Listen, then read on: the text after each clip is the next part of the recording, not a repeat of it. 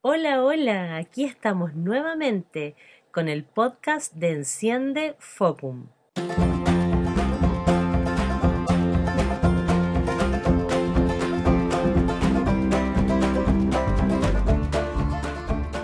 Y qué bueno volver a reunirme contigo a través de esta plataforma maravillosa de audio que son los podcasts.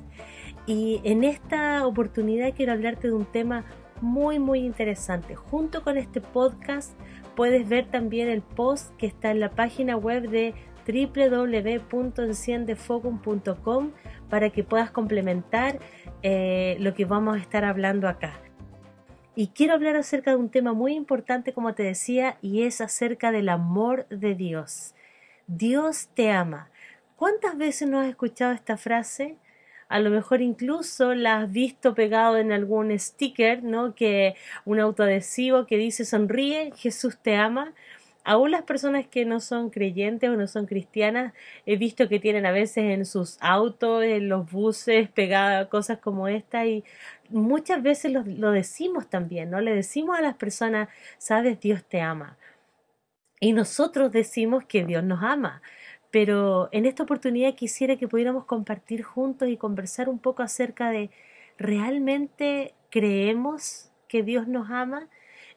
La verdad es que en primer lugar entendemos realmente lo que significa la magnitud, la profundidad que tiene el hecho de que Dios nos ame. ¿Nos sentimos realmente amados por Dios?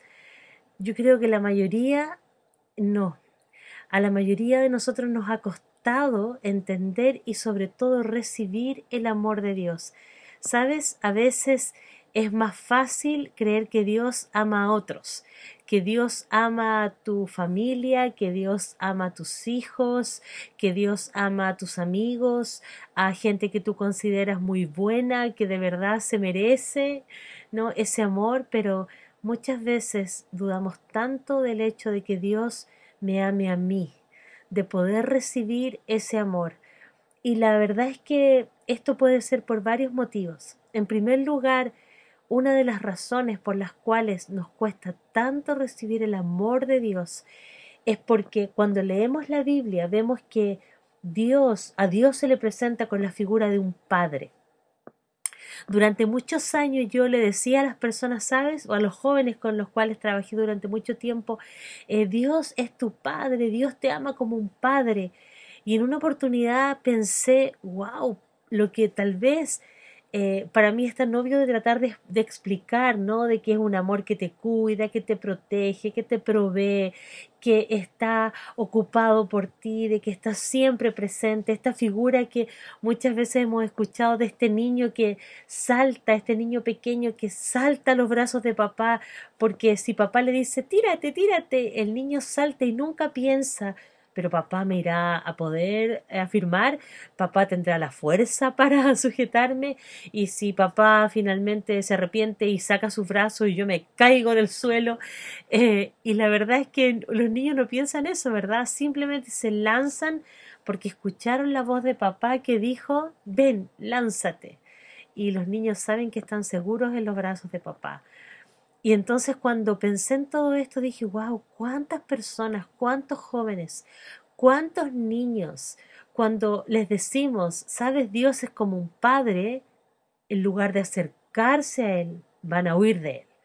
Porque lo que menos quieren es ver a Dios como un padre. Porque para ellos la figura de un padre es alguien que abandona, alguien que nunca está presente, alguien que no cumple sus promesas, alguien que a lo mejor abusa de ti de cualquier manera, física, emocional, espiritual, de lo que sea, alguien que está maltratándote, em, entonces no, no quieren ver a Dios como un padre y, y se les hace tan difícil poder recibir ese amor paternal de Dios. De verdad creer que este papá Dios es completamente distinto al padre que ellos conocieron. Sabes, para muchos de nosotros ha sido difícil ver a Dios como un padre. En mi caso, eh, mis papás se separaron cuando yo era muy niña, tenía solo dos años, y la verdad es que esa figura paternal la completó, la llenó muy bien mi abuelito, el, mi abuelo materno. Pero, ¿saben?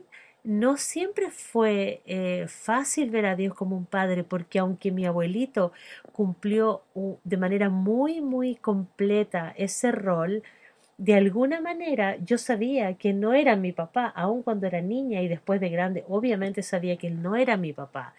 Y, y siempre tienes esa sensación de esa falta, ¿no? De ese abandono aunque haya sido muy bien suplido por otra persona, porque no entiendes por qué esta persona que se supone es la que te cuida, te protege, está siempre contigo, no está. De niña nunca lo razoné mucho porque la verdad es que ni siquiera pensaba en mi papá, mi abuelito suplía todo en mi corazón, pero ya siendo un adolescente y siendo más grande, muchas veces sí pensé, ¿por qué?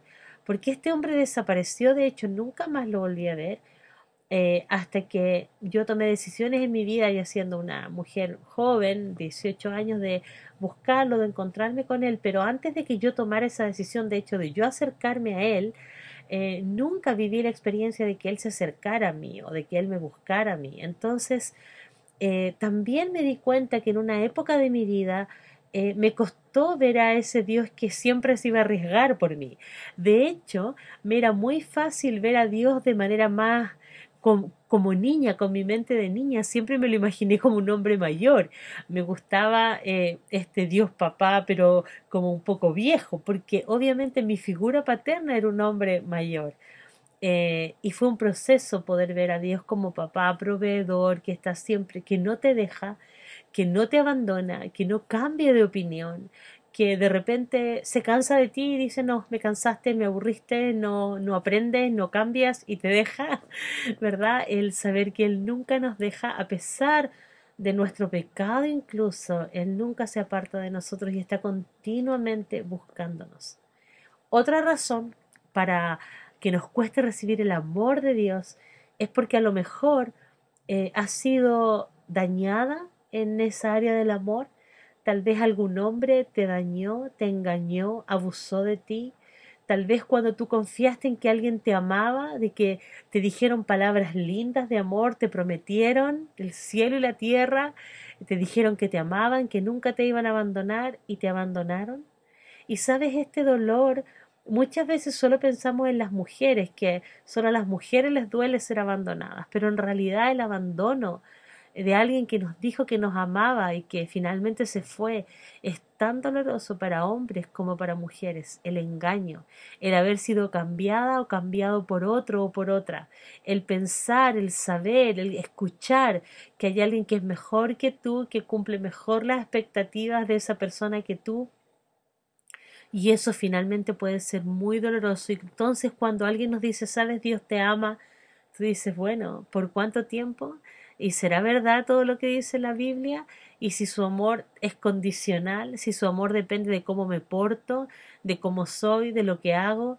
Y esto me lleva a la tercera cosa por la cual muchas veces nos cuesta recibir el amor de Dios y es por la religiosidad porque nos han enseñado de un Dios distante, de un Dios que está enojado, de un Dios al que le tenemos un poco de miedo porque, porque en una de esas se enoja y nos manda un terremoto, una catástrofe, porque, porque Dios está enojado con, con nosotros. Y sabes, a través de toda la Biblia vemos que el amor de Dios es incondicional. El pueblo de Israel es un excelente ejemplo de personas que una y otra vez, una y otra vez desobedecían lo que Dios les había dicho, se apartaban de Él, buscaban ídolos, buscaban cosas a quienes adorar en lugar de adorar al Dios verdadero. A través del Nuevo Testamento vemos la manera maravillosa en la que Dios nos mostró su amor a través de Jesús, en todas las cosas que Jesús hizo, mostrando el amor de Dios. Jesús dijo que quien le había visto a Él había visto al Padre, así que cada cada acción de amor, de sanidad, de milagros eh, de Jesús estaba mostrando el corazón de papá. Pero cuánto nos cuesta, ¿verdad? Porque nos enseñaron este Dios lejano al que tienes que hablarle de cierta manera, usando ciertas palabras en ciertos lugares, con toda una atmósfera que debe ser en tranquilidad, sin mucho ruido, usando eh, incluso una jerga bastante peculiar que muchas veces ni siquiera entendemos, pero que hemos aprendido que así es como debemos hablarle a Dios. Entonces ese amor se vuelve un amor distante, un amor que a lo mejor es real, pero yo no siento, no sé que me ama, aunque tal vez mi cabeza lo recibe, pero mi corazón no siente en absoluto el amor de Dios. Y quiero que me acompañes si estás eh, con tu Biblia y si no, rápidamente ponle pausa a, esta, a, esta, a este podcast, ve a buscar tu Biblia. Y quiero que juntos vayamos a un texto muy precioso. Y yo lo voy a leer en una versión que es la nueva traducción viviente. Si tú tienes cualquier otra no hay problema, dicen lo mismo, solo algunas palabras están distintas para hacerla más amigable, más entendible, pero tú puedes leer la de la Biblia que tienes y está en Primera de Juan, capítulo 4, versículos del 9 al 10. Y dice así: Dios mostró cuánto nos ama al enviar a su único Hijo al mundo, para que tengamos vida eterna por medio de él. En esto consiste el amor verdadero, no en que nosotros hayamos amado a Dios, sino que Él nos amó a nosotros y envió a su Hijo como sacrificio para quitar nuestros pecados.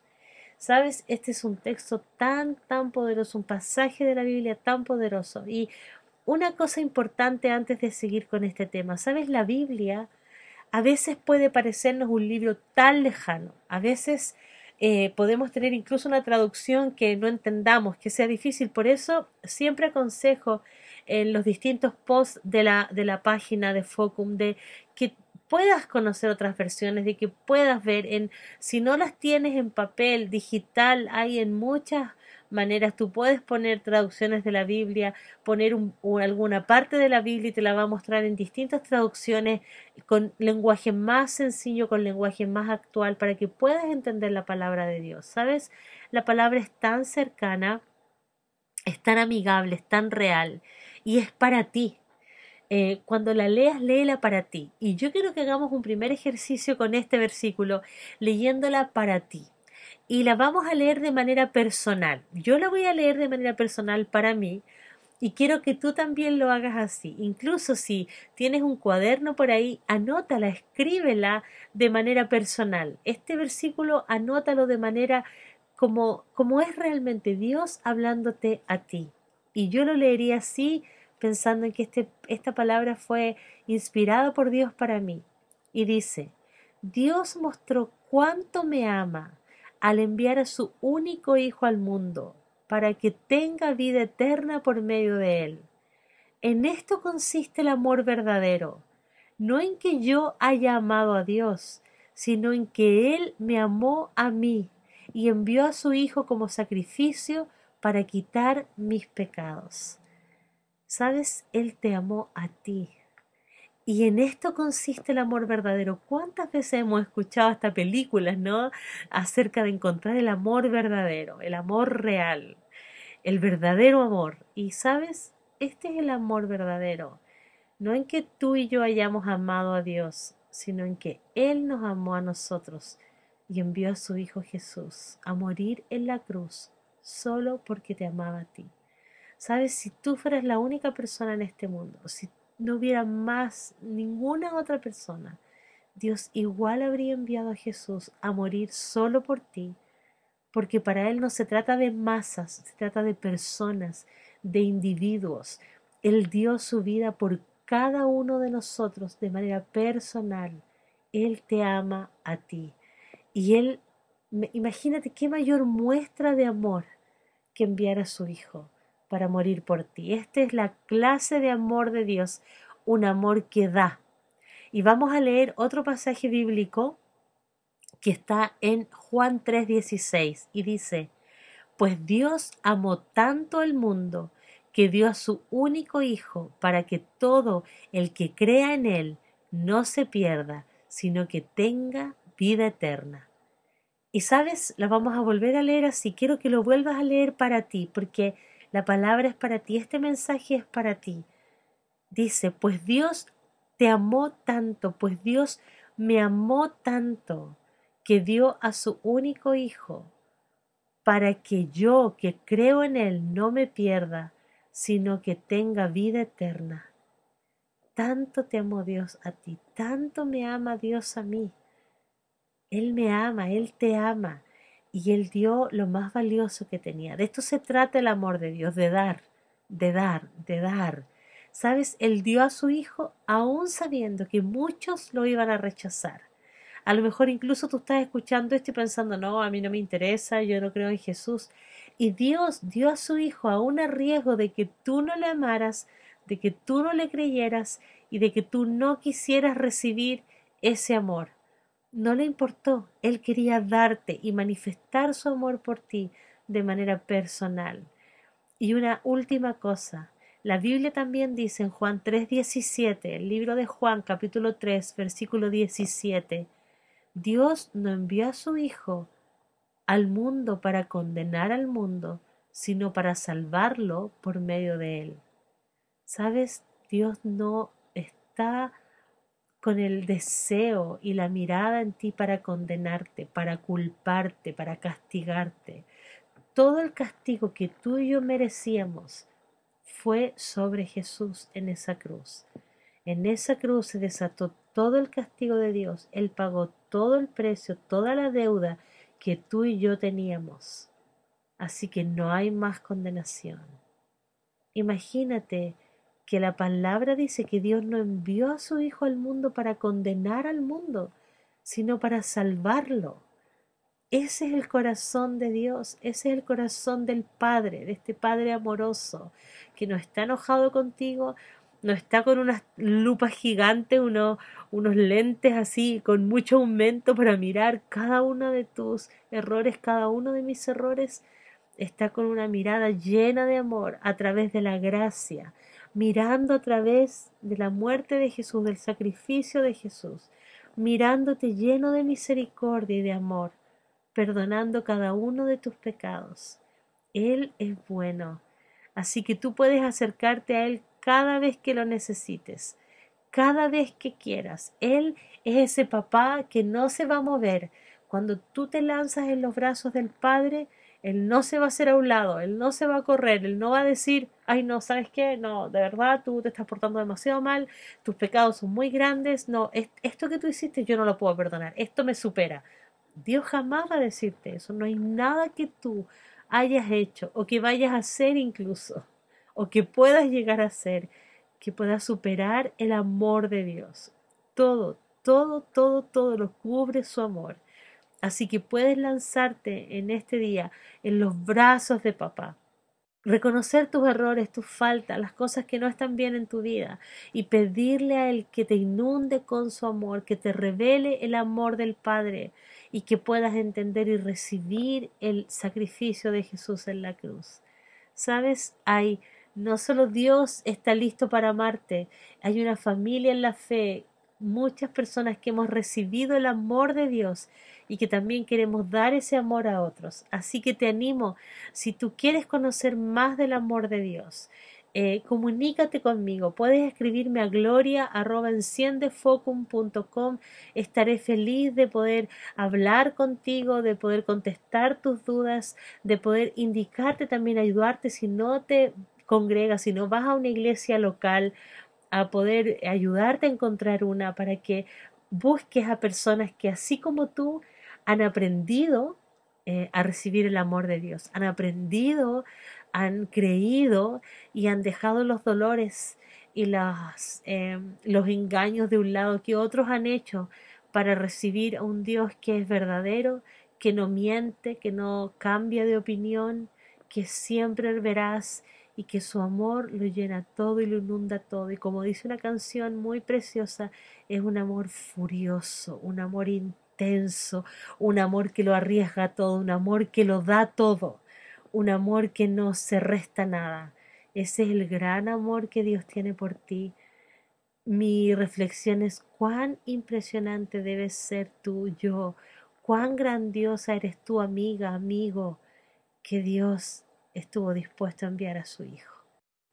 Que Dios te bendiga en este día, que puedas recibir en las cosas pequeñas y en las grandes ese precioso amor de Dios y como sabes, nos vamos a volver a encontrar a través ya sea de la página web de este podcast, de los videos en YouTube, vamos a volver a encontrarnos en www.enciendefocum.com o a través de esta plataforma para que puedas seguir encendiendo el fuego que Dios ya puso en ti. Hasta la próxima, chao.